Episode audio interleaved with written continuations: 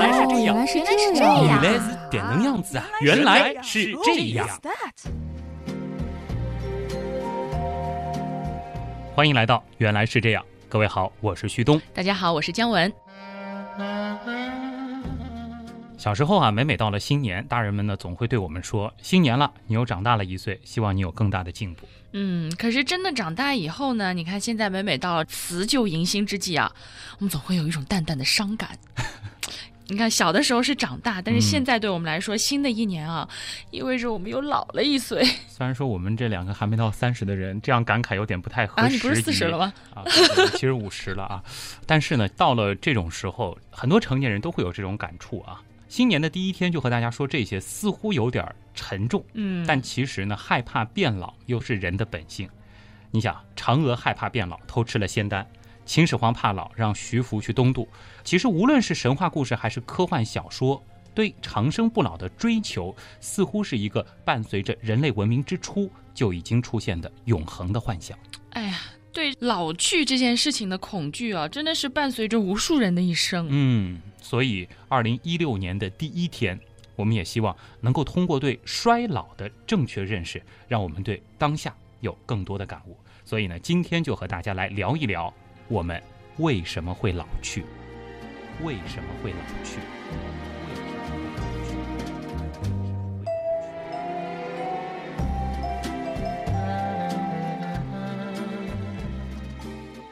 熟悉原来是这样的朋友呢，一定记得啊。我们曾经说过，人为什么会哭、会笑、会睡觉、会恐惧、会无聊？那相信大家也一定是总结出了一个基本的逻辑，那就是我们之所以会有这样的行为呢，是因为我们的祖先在自然选择的过程当中，将这些有利于生存的特质遗传下来了。对，呃，不过这个逻辑放到衰老这件事情上，好像有点说不通啊。嗯，你说人老了以后，行动也不方便了。反应也慢了，然后呢，还有各种各样的疾病要去应付啊，这好像对生存没有什么好处啊。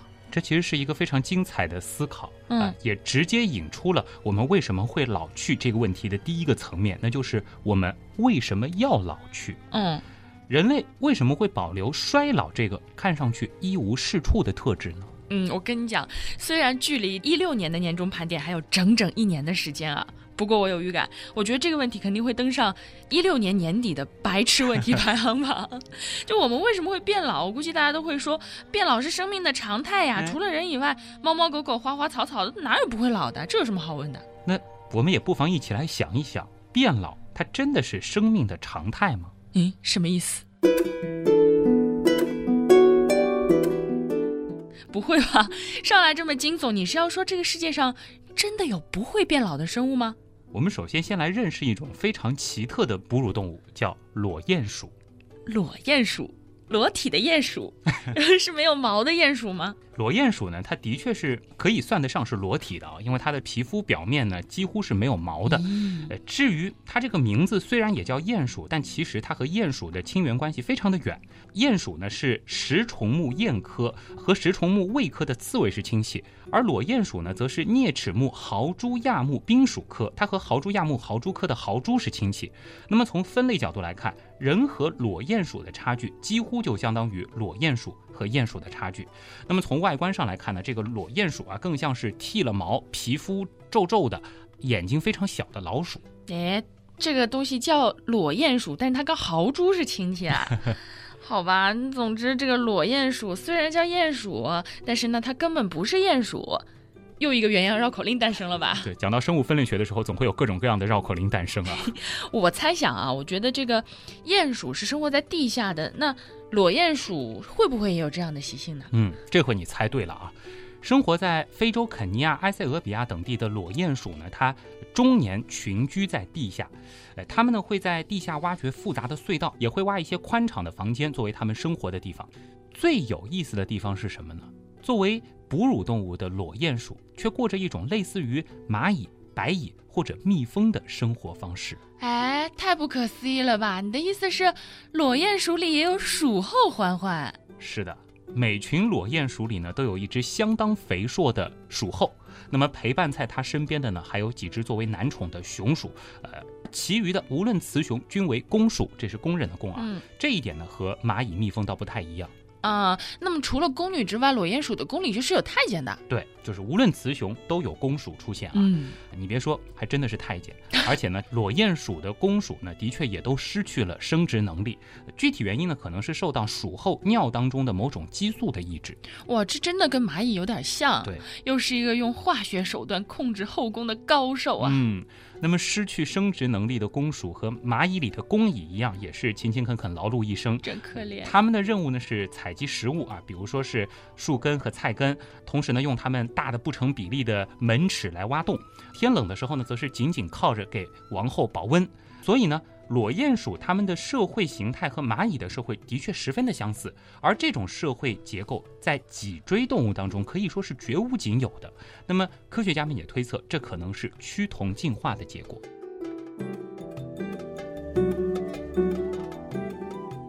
哇塞，感觉裸鼹鼠的故事完全可以再开一期《鼠后传》了。不过，我觉得我们必须要认真的提醒徐东了，我们今天的话题是衰老。老去这件事情，你扯裸鼹鼠干什么呀？先别着急嘛，肯定有我的道理啊。除了裸鼹鼠的这种诡异的组织构架之外，它其实还有很多奇怪的特点。比如说啊，它们完全没有痛觉，而且能够抵御癌症，可以随意的吃各种有毒的植物，太厉害了。嗯，再比如和其他啮齿类的亲戚相比，裸鼹鼠长寿的可以说有些不可思议，它们能活到三十岁。嗯，三十岁对人类来讲也不长，但是你想一想，它的其他的啮齿类亲戚寿命不过两三年，那么它的寿命几乎是它们的十倍以上。哇，这真的太多了。那试想一下啊，灵长目的猴子平均寿命二十岁左右，猩猩呢则能活四十多岁。人类在发展出了如此先进的医疗技术之后，寿命也不过是我们这些灵长目亲戚的几倍而已。嗯，同样都是各自领域的无毛版本啊，差距怎么这么大呢？你觉得如果人类有裸鼹鼠的这种能力，这个平均寿命要两三百岁了吧？对，你想猴子乘上十倍是多长？非常的可怕啊。那么其实也不仅仅是你有这样的想法，科学家们呢也希望能够从科学的角度来解释裸鼹鼠它长寿之谜，更想着是不是能从中发现长寿的关键。哇，顿时觉得人生充满了希望。要是真的能活两三百岁的话，我拖延症的毛病简直不是个事儿嘛！有的是时间，等个十年二十年再说。就是。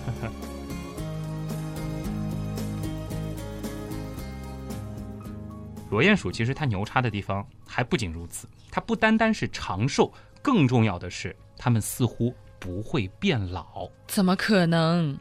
真的就是这样啊！它们不会一年一年的衰弱下去。变得更加容易得病，外貌上呢也不会有衰老的痕迹。嗯，年轻的裸鼹鼠和年老的裸鼹鼠相比，并没有太多的区别，生存能力也都一样，大脑组织同样健康，而且直到死亡之前一直可以不断的繁衍后代。好羡慕他们呀！他们好像是发现了真正的不老之泉啊！当然了，要是考虑到他们的那种皱皱的外貌啊，似乎这个不老泉水里的美貌成分是零，这就不羡慕了。我觉得这真的是进化界的人生赢家了哦，不是鼠生赢家。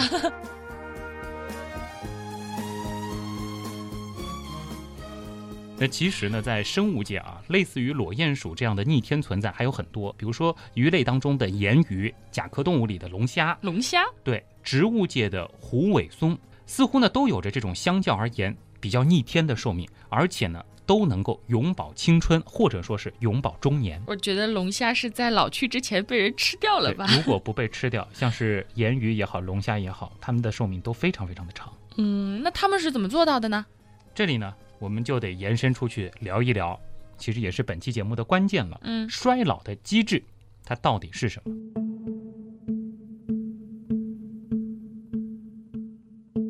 首先呢，要给大家泼一下冷水的是，虽然我们对衰老机制的研究是那么的源远流长，但时至今日却依然没有定论。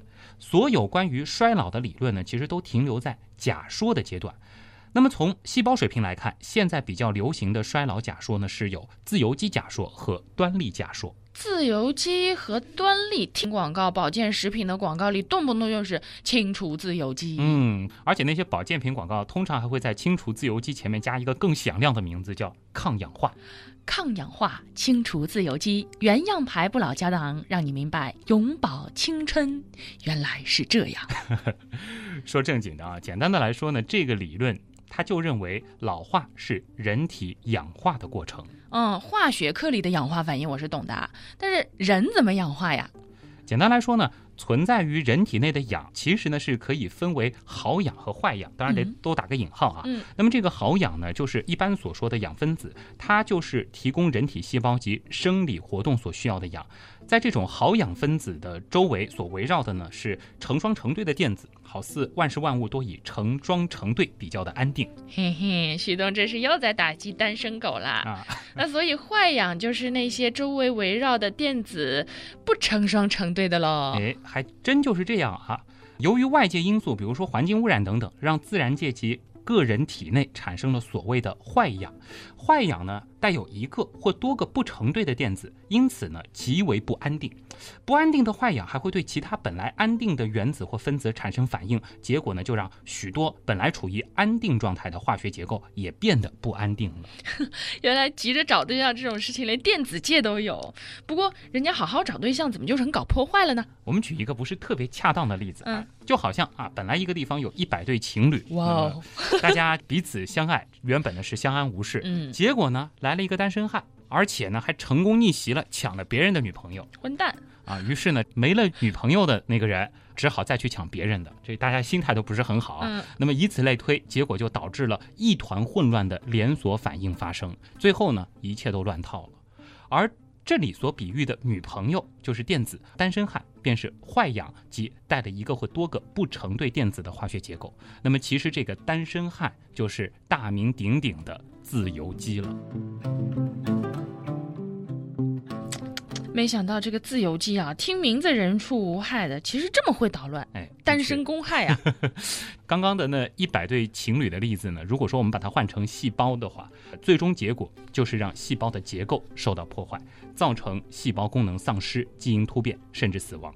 众多可怕的疾病，比如说心脏病、阿尔茨海默病、帕金森病、肿瘤等等，都被认为和这个机制有关。这种坏东西留着有何用？赶紧清除出体内吧。其实呢，这个自由基也未必真的完全就很坏啊，少量并且控制得宜的自由基是有用的。例如说，白血球利用自由基杀死外来的微生物，体内一些分解代谢的反应呢，需要自由基来催化。血管的舒张和部分神经消化系统讯号的传导要借助于自由基，基因经由自由基的刺激而得以产生突变，以更适应环境的变化。哦，事物都有两面性，这个道理听原样那么久，我觉得大家都应该有这个意识了。是。不过有一点我还是不明白，这个自由基跟衰老本身到底有什么关系呢？感觉好像只是和一些老年的常见疾病有关呀。嗯，支持该学说的证据呢，主要是来自于一些体内和体外的实验。那么这种观点呢，可以对一些实验现象加以解释啊，比如说自由基抑制及抗氧化剂可以延长细胞和动物的寿命，体内自由基防御能力随着年龄的增长而减弱。脊椎动物里寿命长的，体内的氧自由基产率就比较的低。嗯，听上去呢都是和寿命相关的，不过衰老和长寿其实并不是一回事儿吧？嗯，是的。那么自由基学说呢，它尚未提出自由基氧化反应及其产物是引发衰老直接原因的实验证据，也没有说明什么因子导致老年人自由基清除能力下降，为什么转化细胞可以不衰老，生殖细胞何以能世代相传，维持种系存在这些问题。而且呢，也有观点指出，自由基是新陈代谢的刺激产物，不大可能是衰老的原发性原因。嗯，好吧，那听上去比较通俗的自由基假说聊完了，那接下来我们应该要说端粒假说了吧？对。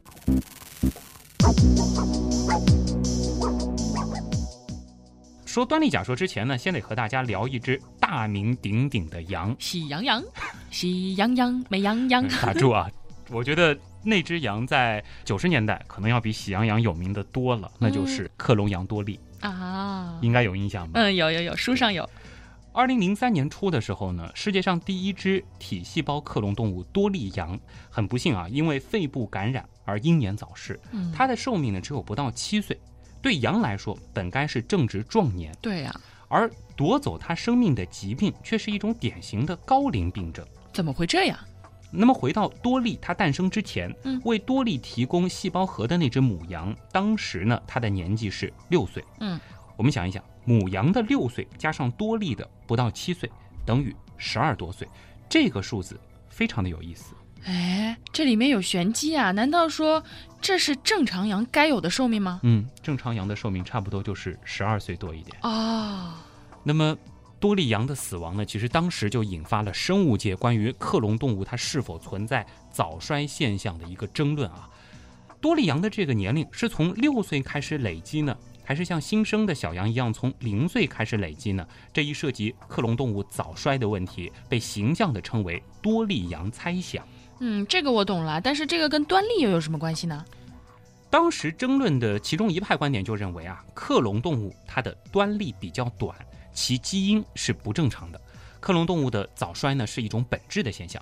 的确啊，早在一九九九年的时候，培育多利羊的罗斯林研究所的一个科学研究小组就宣布，多利羊的染色体端粒的长度比同龄的普通绵羊要来的短一些。嗯，等一下啊，这个生物炸肉肉的问一下，什么是端粒啊？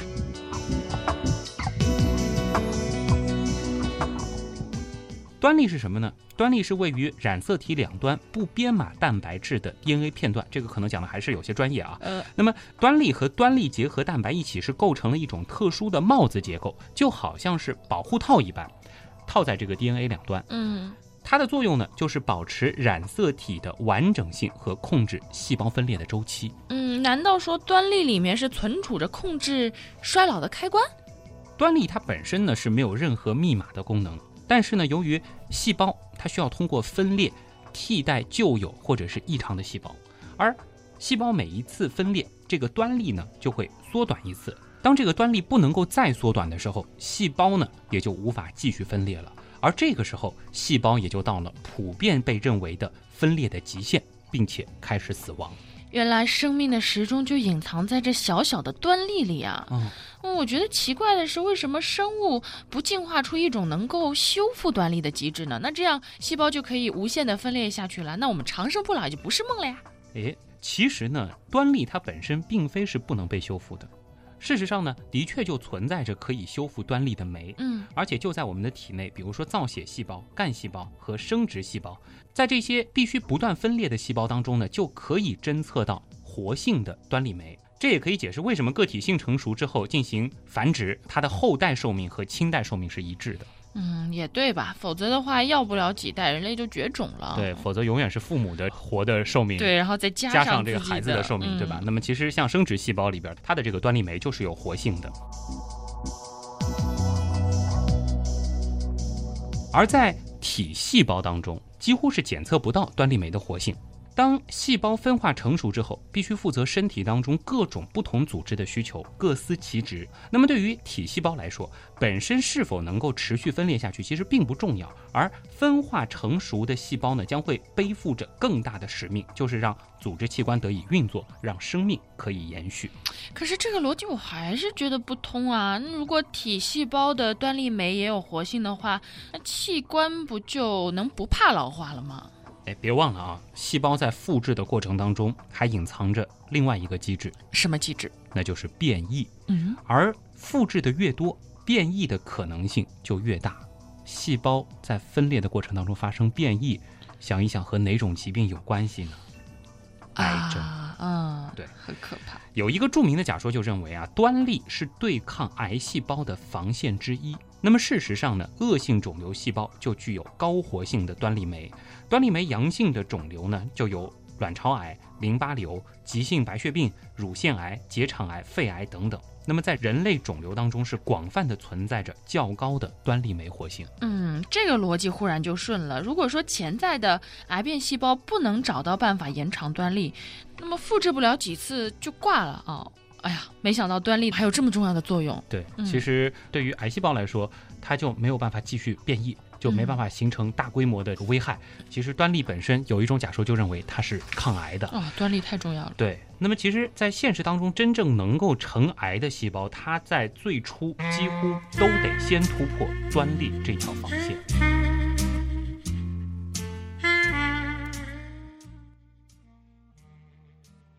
好了，说到现在，我们可以回到最初的那个喝了不老泉水的裸鼹鼠了。嗯，裸鼹鼠，它的确就会产生大量的端粒重建酶。这就可以不断的替换旧有或异常的细胞，以此来达到终生年轻的能力。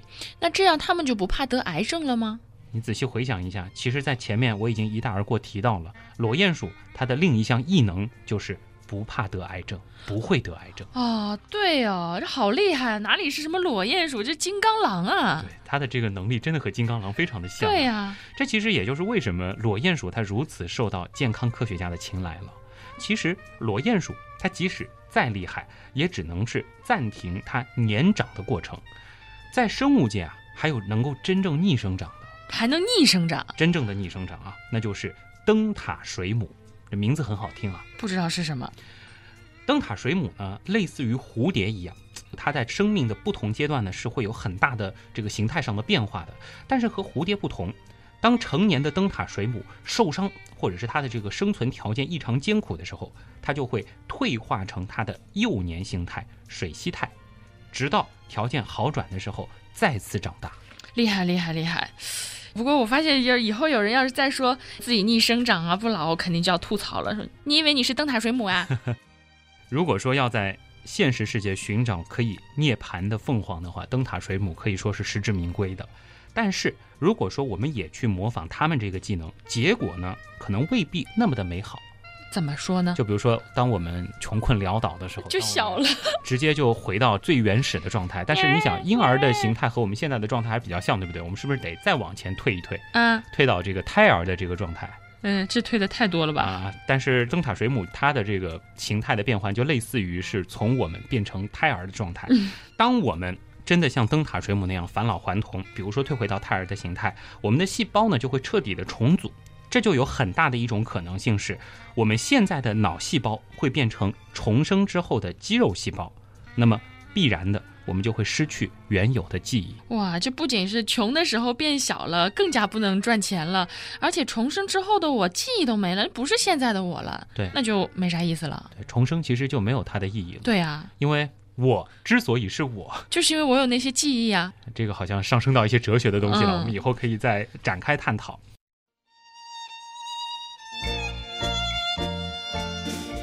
还是回到我们今天的议题，大家也别忘了，害怕衰老、害怕老去的本质，实际上是对死亡的恐惧。是的，而就死亡本身而言，老死或许是最完美的一种结局了。嗯，但事实上呢，无论是我们人类，还是裸鼹鼠、灯塔水母，在各自的生命当中，因为各种意外出现死亡的概率，其实都是非常非常高的。生物存活的越久。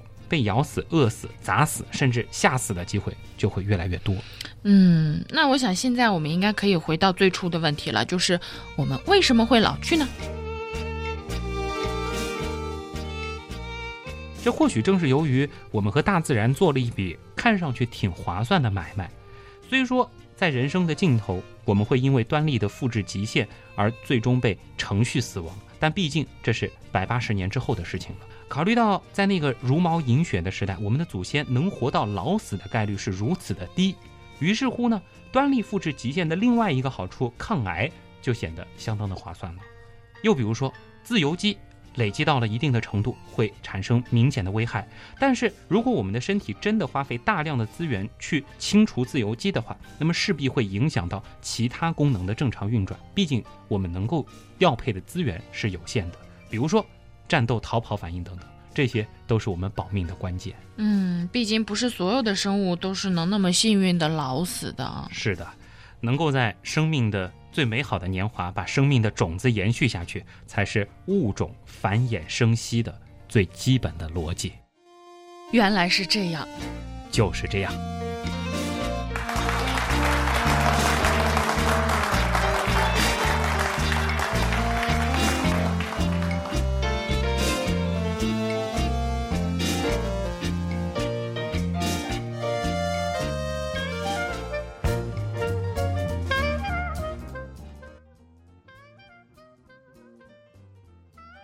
姜文听完这期之后，还怕老吗？哎，怕还是怕的，不过就突然理解了到底为什么会老这件事情。嗯，其实看待这样一些问题的时候，大家也能够更加的淡定了。我觉得你刚刚最后那句话说的特别好，真的就是在最美好的年华把生命的种子延续下去。延伸出去是什么意思怎么？不是自己揣度啊。我没什么意思，你一笑就好像我有什么意思。你就觉得是这句话特别好，对，有道理，真的。嗯，所以赶紧吧，在生命最好的年纪，把生命的种子延续下去，对吧？大家也都知道我有那个什么是吧？开个玩笑啊，其实今天和大家聊了和衰老有关的话题，嗯其实我们说到最后呢，已经上升到了和死亡有关的话题了。对，这个话题非常非常的深刻，但是在新年的第一天给大家这样做，也是希望大家在感怀伤逝的同时，也能够对当下的生命有一种更好的珍惜。毕竟我们嗯还在生命当中最美好的年华，嗯，可能在未来的日子当中有很多的意外会发生，但是珍惜当下的每一天，是我们能够做的最实实在在的一件事儿。对，珍惜这个断裂还能分裂变短的美好时候吧。大家也可以去看一看吧，因为今天提到的这个端粒和自由基也是众多什么养生理论啊，嗯这个保健产品它一些核心的说法，呃有很多东西呢还在理论验证阶段啊。如果说看到有保健品把它吹得特别神乎其神的，大家下次再去看它这些解读的时候，其实能够有一个更理性、更科学的判断了。嗯，好了，今天节目的这些话题就先聊到这儿。因为二零一六年的第一期节目，除了祝大家新年快乐之外，其实还得有一些收尾工作得完成一下。什么事儿呀？听了我们上周的二零一五年中盘点节目的朋友呢，应该会注意到我们在最后是留了一个小小的福利彩蛋，嗯，就是让大家到我们的微信公众号“旭东刀科学”里面去祝我们新年快乐。对。那这其实，呢是一个答题闯关的游戏，而且在那天晚上，就是节目因为是通常是周五更新嘛，嗯，周五更新的那天晚上，我的那个微信公众号的后台，基本上是以每分钟一百到两百条的消息流量在疯狂的刷新。哇，啊，的确是有很多很多朋友参与这个游戏。当然，也不出我所料的是，这一次的题目是原来是这样，所有的互动游戏当中有史以来最难的一次。因为直到现在，我一共是收到了十七个成功闯关网友的最终结果。嗯，旭东跟我稍微说了一下，我就觉得太难了。嗯，这里呢，我们就要给大家公布一下答案了啊！嗯啊，当然先提一下前五名。啊，我们已经成功的把礼物寄出了。那么大家也可以在收到礼物之后啊，在微博上艾特我一下，或者说在百度贴吧里边晒一晒你的这个战利品。来个买家秀，对，这个叫赢家秀啊，都是我埃及的一些纪念品。那么也拿到这个福利之后，可以回听一下当时埃及那期节目，可能会更有感觉啊。这个闯关彩蛋游戏虽然说礼物已经送完了，但是如果说大家想玩的话，可以接下来的这一段公布答案的过程先缓一缓再听啊，可以再试试看你的脑力。好，要公布一下这个闯关究竟是怎么玩的了。首先，第一步，在我们的互动平台，祝我们新新年快乐。其实只要涉及到“新年快乐”这四个字，或者是 “Happy New Year”，嗯，都可以开启我们的闯关线索，会收到一段非常奇怪的文字。你似乎启动了一个奇怪的装置，上面有三个锁孔，每个孔似乎对应了两个大写字母。装置的下方似乎有一张模糊不清的纸条，分别写着“秘密隐藏在附近那远古机关的回响里，在二零一五第一朵微小的浪花中，在熊爪国酒吧最高楼的深处。”纸条的最后画着一幅奇怪的图，九个太阳悬挂在高山以东，似乎这些秘密都和这个意象有关。好像 A P P 那种侦探游戏，密室逃脱的那种啊感觉对对对其实这次就和大家玩了一个密室逃脱的游戏啊。那么这一条线索其实已经是整个闯关游戏的一个关键了。逐条意象来和大家解释一下，其实从秘密隐藏在后边，这就是三个线索可能出现的地方，是指引大家去这三个地方啊。那么第一个呢是附近那远古机关的回响里，大家如果在微信的旭东刀科学的这个微信号里面随便翻一翻，其实有可能就会翻到一个古老的机关。点这个机关之后呢，就会听到一段滴滴滴滴滴滴滴这样子的一段回响。对，嗯相信这个知道一点儿这个电报常识的朋友应该就猜到了，这其实就是一段这个摩尔斯码。如果说你查表，或者说你本身就很熟悉电报的话，很快的就能反映出来它是 y n 嗯，y 和 n。第一条线索，对猜到 y 和 n 的时候呢，可能就会有一些朋友回复 y 和 n，那么这个时候呢，就会收到一个提示的内容，会写到锁孔发生了变化，y n，然后四个黑方块，似乎还需要两把钥匙才能开启宝库大门。这个时候呢，传来了一个虚无缥缈的声音：“勇者，别在这里徘徊了，远行吧。”另外两把钥匙的线索在浪花里，在熊爪国。因为通常而言，可能大家第一个能够想到的就是在微信里面找一找，所以故意留了一个这样的提示，就是当大家找到 y 和 n 的时候，就可以去其他的地方找了。嗯，那么真正的难点呢，其实就出现在了后面两个意象啊。首先，先可以说一下，大家对于后面这个图画这个意象有点奇怪，九个太阳悬挂在高山以东，我想姜文都会心一笑了，对，就是旭东嘛。其实山东九日游这个梗我也说了很多次了啊。那么似乎都和这个秘密有关呢。其实意思是什么呢？就是在于这些线索都和旭东有关。大家可以想一想，我们在节目里一直会说的，我的个人微博嗯叫旭东，嗯，我的百度贴吧叫旭东东刀科科学，，微信公众号旭东刀科学。那么嗯其实这个只是一个批注，就告诉大家这三个东西其实都是和旭东有关的地方。第二条线索，在二零一五第一朵微小的浪花中，微浪啊，新浪微博吗，对。那么二零一五的第一朵是什么呢？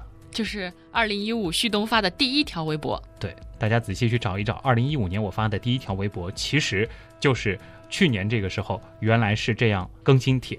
那么讲的就是历史上消失的十天。嗯，找到这条微博，可能有些朋友会在微博上翻，但实际上我把秘密藏在哪儿了呢？藏在评论当中。哇，藏得好深啊！其实一点开就能看到我自己在下面留了一个非常奇怪的评论，是一个 D，字母 D 加一个竖线，再加一个分号，嗯再加一个 D，以及一个 D。嗯，就是 D 一竖分号 D D，呃，联系到我们的最开始的这个题目，上面有三个锁孔，每个锁孔对应了两个大写字母。那么也就是说，第二条线索应该也是能够指出两个大写字母。大家可以想一想，d d 吗，D 加一竖和 D 和 D，？D 加一竖，D 和 D，你公布答案吧其。实想出来的朋友还是挺多的。最后的答案呢是 P 和 B，知道为什么了吗？不知道 想一想，P 中间分一半是什么？啊，那就是 D 和一竖。对，啊，那么 B 啊，两个 D。对，so this 呢？所以就是 P 和 B。好，那么接下来就是第三个线索了。第三个线索其实有很多朋友可能最搞不明白，就是熊爪国酒吧最高楼的深处，这个的确藏的是最隐蔽的一个。哦，完全没有头绪，熊爪是一个著名的中国的互联网公司的一个 logo，是什么呢？百度啊，啊，对呀、呀，这些我知道了，百度贴吧。对，哎，这些小细节平时都忽略了，就是百度贴吧，就是熊爪国嘛，对吧？嗯酒吧其实就很明显的告诉大家这是贴吧了，嗯对。那么最高楼是什么呢？其实大家可以结合最后一个线索，就是旭东刀科学的那个百度贴吧。嗯最高楼，我们去年其实在年底的时候玩过一个盖高楼的游戏，那么最高楼就是这个帖子，的确也是留言最多的，现在应该是八百多条。嗯那么我在这个帖子的顶层吧，留了一个小的线索，是两串数字，分别是七八九五一二三和七四一五九六三。出这个题的人的心就像一个无底洞一样深。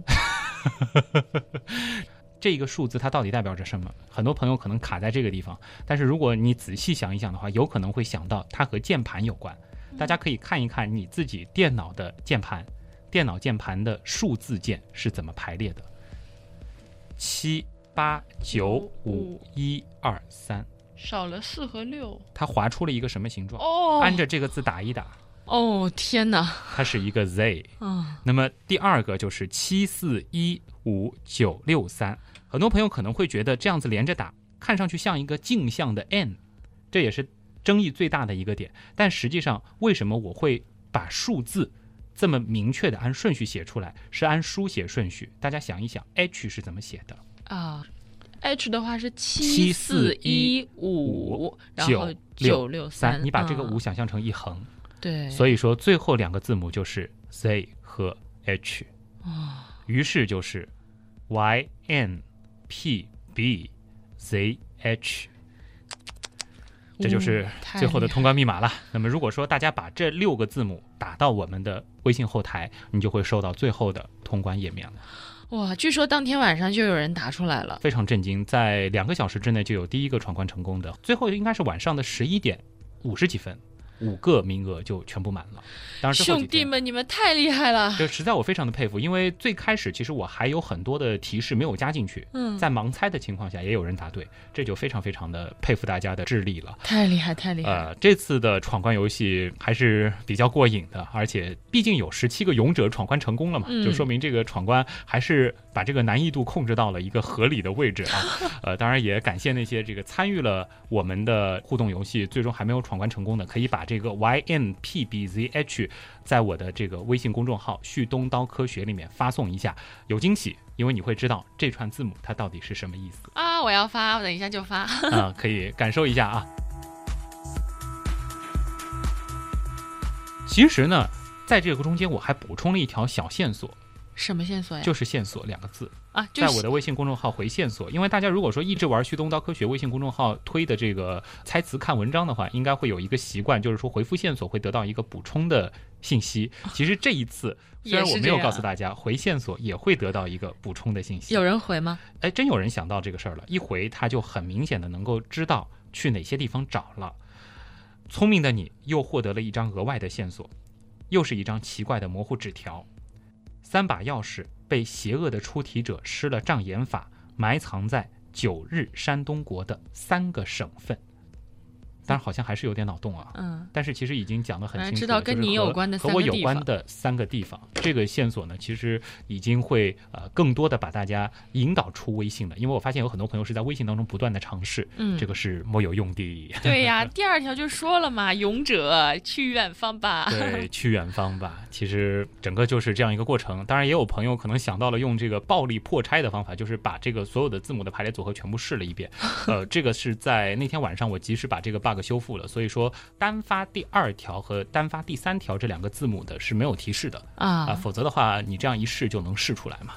不管怎么样，这次算为难大家了，争取在今年之后几期节目当中多放一些有这种闯关寻宝游戏的福利吧。稍微降低一点难度吧，不然我这种新人渣渣真的是参与不了啊。还有一点点时间啊，再和大家说几个事儿。一个是我特别要感谢一位听众朋友，嗯，呃，之前其实说过我们的 QQ 群原样刀友会人数快满一千人了。上次节目其实我也自己在吐槽说，一定会把这个人数加到两千人的。嗯，就在这周的前两天，有一个晚上，有一位非常热心的听众，他自称是我们节目的脑残粉，嗯，但我也非常感动，给我充了一百九十八 Q 币，哇，直接这个群就升级到两千人了。谢谢你解决了旭东的一个心头大事儿。当然，这个一定会升级，本来也会升级，但真的非常感谢。那天晚上其实也和他聊了一会儿，嗯，然后真的有听众会这样的支持这档节目，那么多善意的行动，真的会让我觉得非常温暖。我印象比较深的是，旭东说这位听众就是喜欢这个节目到什么程度，一期节目会听七遍。对，甚至还做了一个倒计时，就是从他第一次听原样到现在一共有多少天。啊，总之非常非常感动，再次谢谢您啊！而且他做好事不留名，嗯，叫他雷锋。太感谢了。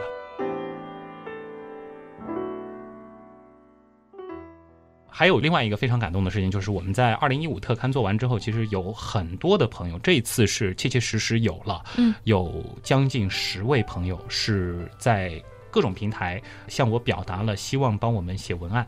希望把他们自己所熟悉的一些领域的知识，以文案的方式提供给我们，然后我们把它做成声音，向更多的人去传播。那么已经有很多朋友是正在写了，那还有一些朋友可能想写，想问我要文案的模板在哪里，嗯怎么样把写好的文案发给我？那么大家可以去加原样刀友会这个 QQ 群，反正这个 QQ 群已经有。对两千人的上限了啊，近期应该是不会满的。进群密码是原来是这样，那么进去之后呢，其实和任何一位管理员或者说热心的群友问一下，他们都会告诉你是在群资料里有这个原来是这样文案的模板，在这个模板当中呢，我详细写了原样文案的一些创作逻辑，包括一些范例节目以及我的联系方式，期待大家的大作。期待哦！记得把我的部分写的稍微简单一点，鉴于我的智商，更逗趣一点。我觉得这个也是非常让人期待的一件事情啊。好了，那么到最后了，简单的还是再宣传一下吧。呃，旭东。山东九日游，对山东九日游的这个三个省份互动省份啊，呃，一个是旭东的新浪微博就叫旭东，然后旭东刀科学的百度贴吧以及微信公众号，东都是上面一个山，下面一个东。当然前面也说了，可以加原样刀友会，这是我们的 QQ 群，密码是原来是这样。每天晚上都有非常精彩的话题，小伙伴们在那儿不断的讨论着。姜文的微博是乖乖猫仔君，君是细菌的菌。好了，本期的原来是这样。真的就是这样了，就这样吧。旭东，我是姜文，咱们下周再见。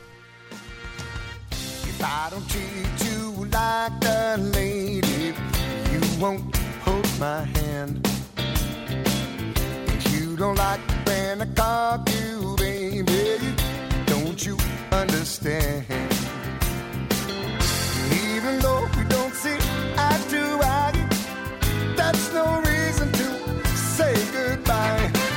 We gotta learn to give and take. There's so much love we can make. And even though we might be having a few